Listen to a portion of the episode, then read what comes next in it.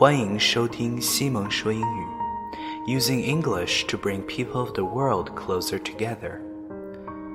常待在一个地方，我们会以为身边的就是整个世界，我们的世界会变得越来越小。这里，Simon 用英语为你打开另一个世界。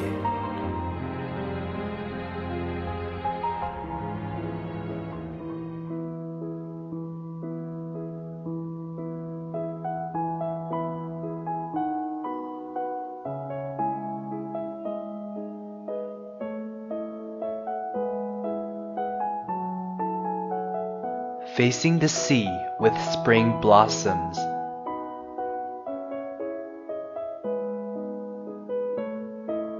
From tomorrow on, I will be a happy man, grooming, chopping, and traveling all over the world.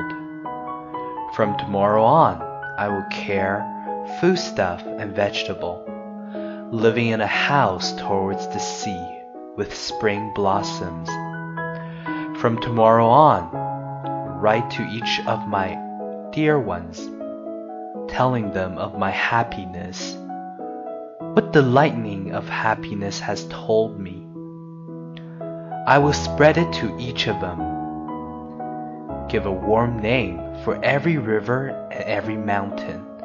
Strangers, I will also wish you happy. May you have a brilliant future. May you lovers eventually become spouses. May you enjoy happiness in this earthly world. I only wish to face the sea with spring blossoms.